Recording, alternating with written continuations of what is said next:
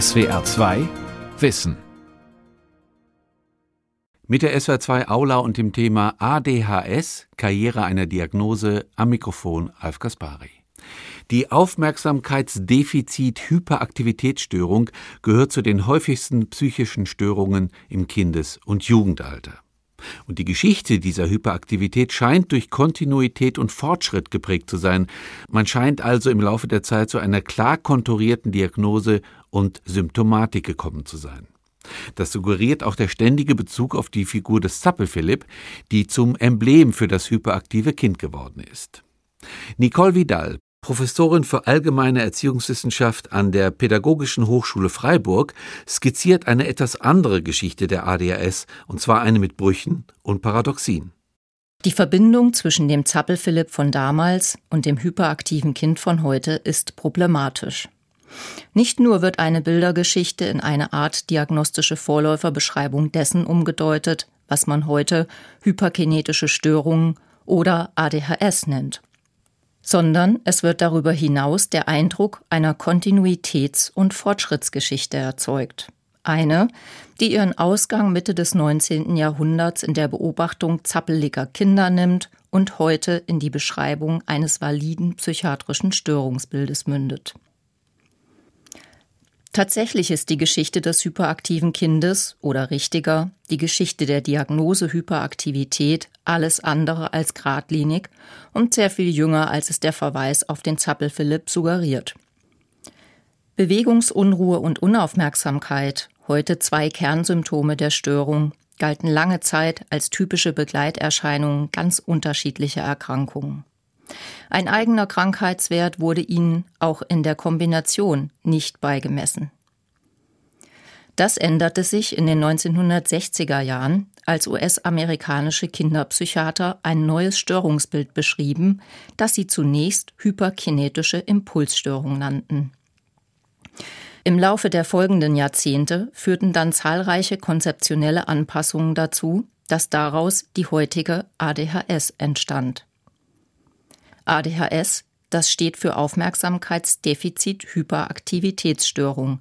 Weltweit sind ca. 5 bis 7 Prozent der Kinder und Jugendlichen von ihr betroffen. Zur Karriere der Diagnose trugen zwei Umstände maßgeblich bei. Erstens der starke Schulbezug der Symptome und zweitens die Wirksamkeit von Stimulantien.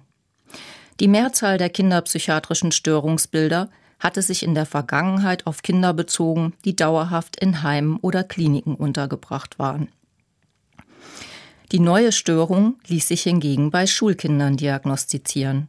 Unaufmerksamkeit, Bewegungsdrang, Widerstand gegen Regeln, das war in US-amerikanischen Klassenzimmern weit verbreitet. Und mit den Stimulantien stand eine pharmakologische Behandlung zur Verfügung, die sich nachweislich positiv auf das Problemverhalten auswirkte was je nach Klassifikationssystem heute entweder ADHS oder hyperkinetische Störungen genannt wird, sorgt in Deutschland erst seit den 90er Jahren für kontroverse Diskussionen. Man kann also durchaus sagen, dass die Diagnose mit Verspätung hier ankam. In Anbetracht dieser Entwicklung ist es nicht erstaunlich, dass sich wissenschaftliche Beiträge zur Geschichte der Hyperaktivität stets auf den angloamerikanischen Kontext beziehen. Hoffmanns Zappelphilipp wird gern als Aufhänger genutzt, doch dann wird ein Sprung von einem halben Jahrhundert vollzogen. Die meisten Darstellungen setzen im Jahr 1902 an den Vorlesungen des britischen Pädiaters George Still an, der häufig als Erstbeschreiber einer ADHS-ähnlichen Störung bezeichnet wird. Wenn man allerdings seine Originalarbeiten liest und seine Schilderungen mit den heutigen Kernsymptomen vergleicht, erscheint das wenig plausibel. In der medizinischen Fachzeitschrift The Lancet veröffentlichte Still seine Beobachtungen an Kindern, die als schwachsinnig oder hirngeschädigt galten. Das waren damals gängige Diagnosen und gemeinsames Merkmal waren erhebliche Intelligenzdefizite. Doch neben diesen Kindern beschreibt Still andere, die weder hirngeschädigt noch schwachsinnig waren, sich aber dennoch abnorm verhielten. Sie seien aggressiv, sadistisch, neigten zu notorischem Lügen, Stehlen und Ungehorsamkeit. Manche quälten Tiere, andere hatten einen Hang zu Exhibitionismus, wieder andere abnorme Essgewohnheiten. Alle konnten sich nur mit Mühe und nicht lange konzentrieren, waren jedoch in der Lage, schulische Anforderungen zu bewältigen. Still trieben drei Hauptfragen um. Wie konnte es sein, dass sich die Kinder trotz ihrer normalen Intelligenz moralisch defizitär verhielten? Welche Maßnahmen waren geeignet, um sie vor dem Abgleiten in die Kriminalität zu bewahren? Und wie konnte man andere Kinder vor ihnen schützen?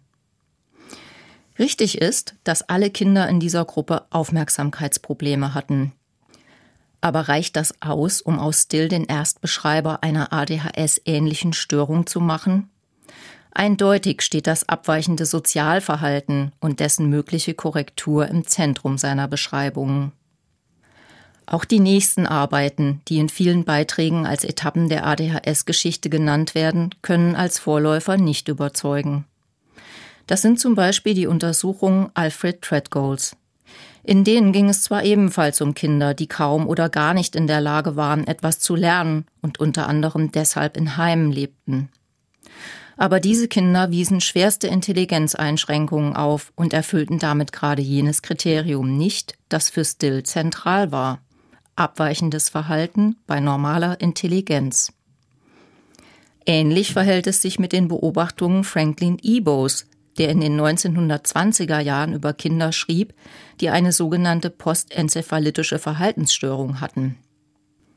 Es ist zwar richtig, dass einige der Verhaltensweisen Ähnlichkeiten zu den heutigen ADHS-Symptomen aufweisen. Die Kinder zeigten wenig Lernfortschritte, wurden als getrieben und unruhig beschrieben. Aber Tatsache ist, dass die Probleme als direkte Folge der überstandenen Hirnhautentzündung auftraten. Die Reihe der angeblichen ADHS-Vorläuferbeschreibungen, die bei genauerem Hinsehen kaum etwas mit dem heutigen Störungsbild gemeinsam haben, ließe sich fortsetzen. Aber interessanter ist es natürlich, mit jemandem weiterzumachen, der für die Geschichte der Diagnose tatsächlich wichtig war. Merkwürdigerweise handelt es sich dabei um einen Arzt, den die Bewegungsunruhe der Kinder in seiner Klinik kaum interessiert hat. Charles Bradley war Leiter einer Klinik für Kinder mit Nervenerkrankungen. Die stationär untergebrachten Kinder hatten unterschiedlichste Probleme, die von schizoiden Störungen, Epilepsie über verschiedene Verhaltens- und Lernstörungen reichten. Als Folge von Pneumoenzephalographien, einem diagnostischen Verfahren, das mit einer Rückenmarkspunktion verbunden war, bekamen die Kinder starke Kopfschmerzen. Die wollte Bradley mit dem damals neuen Stimulanz Benzedrin behandeln, denn er ging davon aus, dass es die Produktion des Liquors anregen und so die Kopfschmerzen lindern würde. Nach der Verabreichung des Medikaments beobachteten die Mitarbeiter der Klinik, allen voran die Lehrer der klinikeigenen Schule, eine Reihe erstaunlicher Verhaltensveränderungen. Die Kinder benahmen sich plötzlich nicht nur sehr viel besser, gingen lieber zum Unterricht, brachten dort bessere Leistungen, hatten weniger Konflikte mit anderen Kindern, sondern beschrieben sich auch selbst als glücklicher und ausgeglichener. Euphorisch berichtet Bradley über die Reaktionen des Klinikpersonals und zitiert Aussagen der Kinder wie ich fühle mich gut und kann die Dinge heute nicht schnell genug erledigen. Begeistert von seiner Zufallsentdeckung führte Bradley in den Jahren zwischen 1937 und 1950 weitere Studien mit Hunderten von Kindern und verschiedenen Stimulantien durch. Unabhängig von deren Ausgangsdiagnosen kam er immer wieder zu dem Ergebnis, dass fast alle Kinder von den Medikamenten profitierten. Sie wurden ruhiger, hatten eine verbesserte Aufmerksamkeit waren kooperativer, ehrgeiziger, zufriedener. Bradley hielt Stimulantien für die optimale Lösung, um die Kinder zunächst von ihrem psychischen Druck zu entlasten und sie therapeutischen und pädagogischen Maßnahmen überhaupt erst zugänglich zu machen. Unmissverständlich stellte er jedoch fest, dass die Medikamente nicht heilten und die Effekte sofort nach dem Absetzen verschwanden. Sie sollten deshalb nicht die Therapie ersetzen, in der Kinder lernen sollten, anders mit ihren emotionalen Konflikten umzugehen. Bradley ist also nicht deshalb eine wichtige Figur, weil er sich um die Beschreibung eines eigenen Störungsbildes mit dem Symptom Hyperaktivität bemüht hätte. Vielmehr hatte er Kinder mit ganz unterschiedlichen neurologischen und psychischen Problemen mit verschiedenen Stimulantien behandelt und deren Wirkungen systematisch untersucht. Obwohl Bradley retrospektiv als einer der Pioniere auf diesem Gebiet gilt, fanden seine Untersuchungen an Kindern keine direkte Fortsetzung. Erst Ende der 50er Jahre knüpfte ein Ärzteteam daran an. Auch Maurice Laufer und seinen Kollegen ging es zunächst nicht darum, ein eigenständiges Störungsbild zu beschreiben. Vielmehr stellte die ausgeprägte äußere und innere Unruhe eine Begleiterscheinung unterschiedlicher Erkrankungen dar, unter denen die Kinder in ihrer Klinik litten. Die Forscher bezeichneten dieses quer zu den anderen Störungsbildern liegende Verhalten als hyperkinetische Impulsstörung. Aufgrund der starken Unruhe konnten sich die Kinder nicht konzentrieren, was mit Frustration, häufig auch Aggressionen und immer mit Lernproblemen einherging. Über die Ursachen waren sich Laufer und seine Kollegen zunächst nicht im Klaren. Ihre Beschreibungen spiegeln die beginnenden Spannungen zwischen einer psychoanalytisch und einer biologisch ausgerichteten Kinderpsychiatrie wider. Diese werden sich in den Folgejahren zu einem wissenschaftlichen Kampf um Deutungen und Zuständigkeiten ausweiten. Zunächst nahm das Team um Laufer an, dass man das Verhalten der Kinder psychologisch erklären könne. Vielleicht handelte es sich um Reaktionen auf die Belastungen und inneren Konflikte der kranken Kinder. Da die Forscher aber auch eine neurologische Ursache für möglich hielten, begaben sie sich auf die Suche nach hirnfunktionellen Abweichungen. In Photometrazol-Experimenten untersuchten sie, wie hoch die Toleranz von Kindern mit und ohne hyperkinetische Störungen für den Wirkstoff Metrazol war. Das Mittel wurde damals zur Kreislaufstimulation angewandt, löst sie jedoch in höheren Dosen epileptische Anfälle aus. Ziel war es, einen indirekten Nachweis für die abweichende Funktionsweise der Gehirne von hyperkinetischen Kindern zu erbringen. Und tatsächlich bekamen diese bereits bei einer geringeren Menge Metrazol einen Anfall als die Kinder der Kontrollgruppe. In Folgeexperimenten fanden sie dann heraus, dass die Gabe von Amphetaminen den Schwellenwert bei den hyperkinetischen Kindern heraufsetzen konnte. Somit war nicht nur der Nachweis dafür erbracht, dass deren Gehirne funktionelle Abweichungen hatten, sondern auch, dass man diese durch die Gabe von Stimulantien normalisieren konnte. Nun treten psychologische Ursachen in den Hintergrund und die Forscher gehen von einer Verletzung oder Dysfunktion des Zwischenhirns aus, die den Widerstand an den Synapsen verändere. Deshalb fehle den hyperkinetischen Kindern jene Fähigkeit zur Regulation, die es erlaube, Aufmerksamkeit zu steuern und Handlungen systematisch zu planen. Allmählich wird die Hyperkinese, die die Ärzte zunächst lediglich als Begleitsymptom unterschiedlichster Erkrankungen beschrieben hatten, zu einem eigenständigen Störungsbild. Und im Zuge dieser Veränderung geschieht etwas Folgenreiches. Während die bisherigen Studien mit Kindern durchgeführt worden waren, die aufgrund ihrer schweren Störungen in Kliniken oder Heimen untergebracht waren, erweitern Laufer und seine Kollegen nun ihren Blick auf nicht-klinische Fälle von hyperkinetischen Kindern. Solche, die ihrer Ansicht nach mit denselben Problemen unerkannt in US-amerikanischen Klassenzimmern saßen. In einem Aufsatz aus dem Jahr 1957 erklären sie, in den überfüllten Klassenzimmern von heute reagiert der Lehrer oft feindselig auf ein Kind, das trotz scheinbar guter Intelligenz nicht stillsitzen kann, sich nicht auf seine Arbeit konzentrieren kann, die ihm zugewiesene Aufgabe kaum je zu Ende bringt.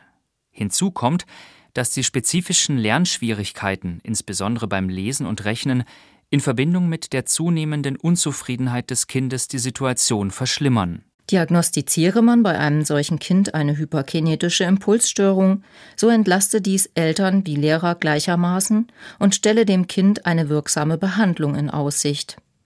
Die organische Ursache der Störung biete eine Erklärung für die Verhaltens- und Lernprobleme. Dadurch würden Schuldgefühle vermieden und die Situation entspannt.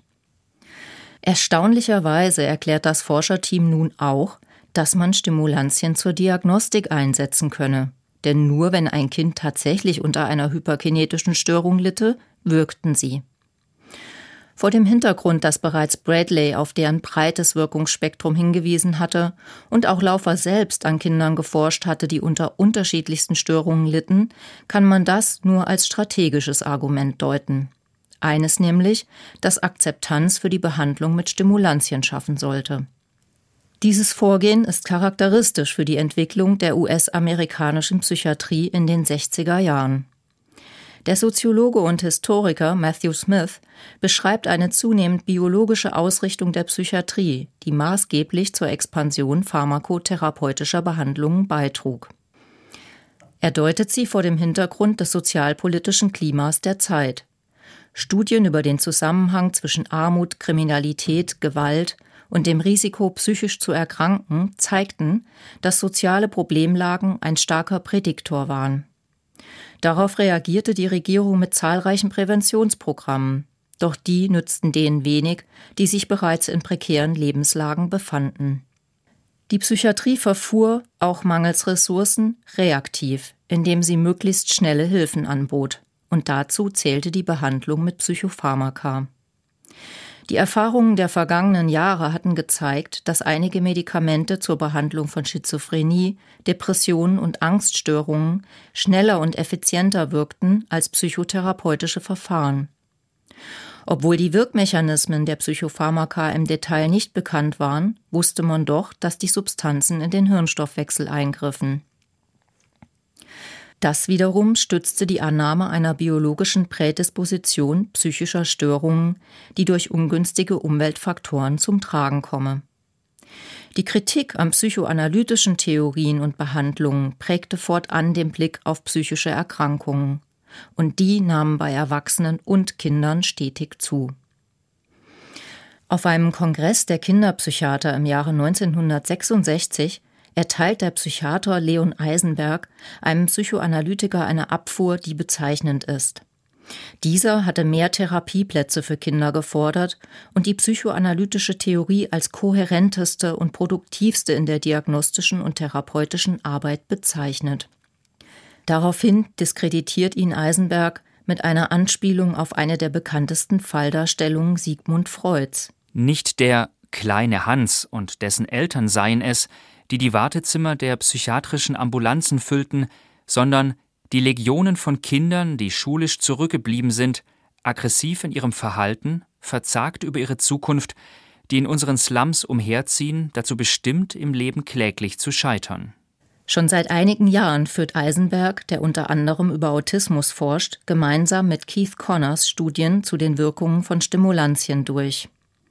Die unterschiedlichen Probleme, unter denen die von ihnen untersuchten Kinder leiden, fassen sie in ihren Forschungsarbeiten anfangs unter dem Begriff Verhaltensstörungen zusammen. Doch in den folgenden Jahren wird Connors die entscheidende Person bei der diagnostischen Konsolidierung zunächst der Hyperaktivität und anschließend der ADHS. Dabei kommt ihm eine andere Diagnose zur Hilfe, die bereits vor der hyperkinetischen Impulsstörung Einzug in amerikanische Schulen gehalten hat und zunehmend für Kritik sorgt. Die Rede ist von der minimalen zerebralen Dysfunktion, kurz MCD, die heute fälschlicherweise häufig mit der hyperkinetischen Störung gleichgesetzt wird. Tatsächlich entwickelten sich beide Störungsbilder eine Zeit lang parallel nebeneinander her und nahmen kaum Notiz voneinander. Nur die Tatsache, dass beide zunehmend als Erklärung für eine Vielzahl von Schul- und Verhaltensproblemen herangezogen wurden, führte schließlich zu einer Konvergenz. Über einen Zeitraum von etwa 20 Jahren war aus einer Diagnose, die ursprünglich für nachweislich hirngeschädigte Kinder gedacht war, eine Sammeldiagnose für alle möglichen Verhaltens- und Lernprobleme geworden. Mitte der 60er Jahre schätzten Experten, dass potenziell 10 bis 15 Prozent der Schulkinder die Kriterien für eine MCD erfüllten. Das ist mit Blick auf deren weit gefasste Definition, die der Psychiater Sam Clemens gibt, nicht weiter erstaunlich. Der Begriff minimale zerebrale Dysfunktion bezieht sich auf Kinder mit fast durchschnittlicher durchschnittlicher oder überdurchschnittlicher allgemeiner Intelligenz mit bestimmten Lern- oder Verhaltensbehinderungen von leicht bis schwer, die mit Funktionsabweichungen des zentralen Nervensystems einhergehen. Eine derart unspezifische Beschreibung führte zwangsläufig zu einer hohen Zahl an Verdachtsfällen. Auf Kritik stieß sie aber auch deshalb, weil es auf die neurologischen Funktionsabweichungen keinerlei empirische Hinweise gab. Immer lauter äußerten Ärzte und Pädagogen ihre Kritik an dem Konzept. Sie forderten diagnostische Leitlinien und eine einheitliche Benennung der Störungsbilder. Denn minimale zerebrale Dysfunktion und hyperkinetische Impulsstörungen, das waren zwei Namen unter anderen. Kleinster gemeinsamer Nenner der unterschiedlichen Störungen war, dass die betroffenen Kinder Verhaltens- und Schulprobleme hatten. Genau hier setzt nun Keith Connors an. Er wertet die Beschreibungen der gängigsten Diagnosen statistisch aus und identifiziert deren gemeinsame Kernsymptome. Anschließend entwickelt er daraus einen Fragebogen, mit dem Eltern das Verhalten ihres Kindes einschätzen sollten. Rasch etabliert der sich als diagnostisches Instrument. Nach wie vor werden in der ADHS-Diagnostik verschiedene Versionen der Connors-Skalen für Bezugspersonen und die Betroffenen selbst genutzt. Mittlerweile hat das hyperkinetische Kind auch öffentliche Aufmerksamkeit erlangt. In Medien und Elternzeitschriften wird über die schulischen und sozialen Folgeprobleme einer unerkannten Störung berichtet und frühzeitiges Reagieren gefordert. Das nutzt die Pharmaindustrie, um die positiven Wirkungen von Stimulantien zu bewerben. Bislang hatte sie jenseits des eher kleinen klinischen Einsatzbereiches als deren Zielgruppe erschöpfte Erwachsene im Blick. Doch die öffentliche Aufmerksamkeit für die hyperaktiven Schulkinder eröffnet ihr einen neuen Markt. Der Soziologe Peter Conrad ist der Erste, der Mitte der 70er Jahre die Expansion der Hyperaktivität empirisch und theoretisch untersucht. Das, was er beobachtet, nennt er Medikalisierung. Ein soziales oder individuelles Problem und dessen Ursachen würden in medizinischen Begriffen definiert und anschließend eine medizinische Intervention empfohlen. Alles das sieht er am Beispiel der Hyperaktivität gegeben. Was vormals abweichendes Verhalten oder Verhaltensstörungen genannt wurde, werde nun als Symptome gedeutet, als Regulationsstörung des Gehirns erklärt und pharmakologisch behandelt. In diesem Prozess ist die Kinderpsychiatrie treibende Kraft. Sie nutzt den gestiegenen Versorgungsbedarf professionspolitisch, fordert mehr finanzielle Ressourcen und Personal, um eine bessere Diagnostik leisten zu können. Bis Ende der 70er Jahre wird die Prävalenz der hyperkinetischen Störung für die USA mit 4 bis 6 Prozent angegeben. Auf zehn hyperaktive Jungen kam damals ein Mädchen. Die Zahlen stiegen um mehr als das Doppelte, als in der folgenden Version des Diagnosemanuals DSM aus der hyperkinetischen Störung die Aufmerksamkeitsstörung wurde. Die Psychologin Virginia Douglas war in ihren Studien zu dem Ergebnis gekommen, dass zwar auf den ersten Blick die Bewegungsunruhe der Kinder im Vordergrund stünde, das Kernproblem jedoch deren Unfähigkeit zur gerichteten Aufmerksamkeit sei. Die Hyperaktivität könne, müsse aber nicht damit einhergehen. Daraufhin wird die Diagnose im Jahr 1980 umbenannt. Zunächst heißt sie Aufmerksamkeitsdefizitstörung mit oder ohne Hyperaktivität. Sieben Jahre später wird sie in ADHS geändert, die nun in drei Subtypen eingeteilt wird. Das neue Störungsbild, bei dem nicht mehr zwingend Hyperaktivität auftreten muss, führt zu einer sehr viel höheren Zahl an Diagnosen bei Mädchen.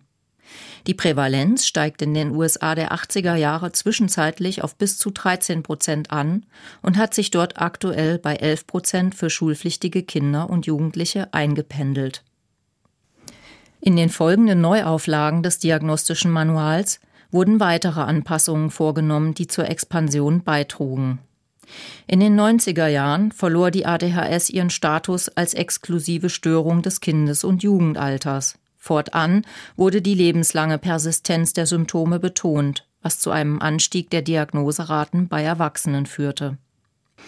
In der neuesten Version des DSM, die seit 2013 gilt, wurde außerdem das Alter, in dem Symptome erstmals aufgetreten sein müssen, vom sechsten auf das zwölfte Lebensjahr angehoben. Auch das birgt das Potenzial für einen Anstieg der Diagnosen. In Deutschland dürfte der sich aber erst in einigen Jahren bemerkbar machen. Dennoch werden hierzulande nach der WHO-Klassifikation ICD-10 die hyperkinetischen Störungen diagnostiziert, in der die Kriterien restriktiver sind als im DSM 5 für die ADHS. Das hat, etwa im Vergleich zu den USA, weniger Diagnosen zur Folge.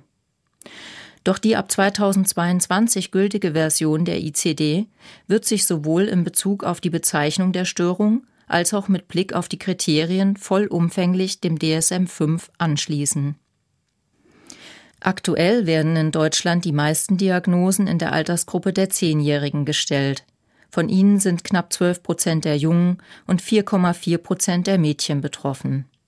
Krankenkassendaten ermitteln eine durchschnittliche Diagnoserate von 4,4 Prozent für die Gruppe der 0 bis 17-Jährigen.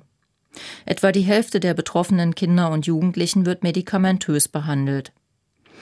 Blickt man auf ein halbes Jahrhundert Geschichte der Hyperaktivität zurück, so gewinnt man den Eindruck, dass man sich mittlerweile auf eine einheitliche Bezeichnung verständigt, Kernsymptome definiert und diagnostische Instrumente entwickelt hat. Doch damit ist längst nicht alles geklärt. Bevor es die Diagnose Hyperaktivität gab, waren Unaufmerksamkeit, Unruhe und impulsives Verhalten als Begleiterscheinungen vieler verschiedener Störungen beschrieben worden. Nun wirkt es, als habe sich dieses Verhältnis umgekehrt. Sie bilden zwar die Kernsymptome eines Syndroms, doch das hat in den meisten Fällen andere Erkrankungen im Gefolge. Bei bis zu 85 Prozent der Betroffenen wird mindestens eine zusätzliche psychiatrische Erkrankung diagnostiziert. Bei 60 Prozent sind es sogar mehrere. Den größten Anteil haben darunter die Störungen des Sozialverhaltens.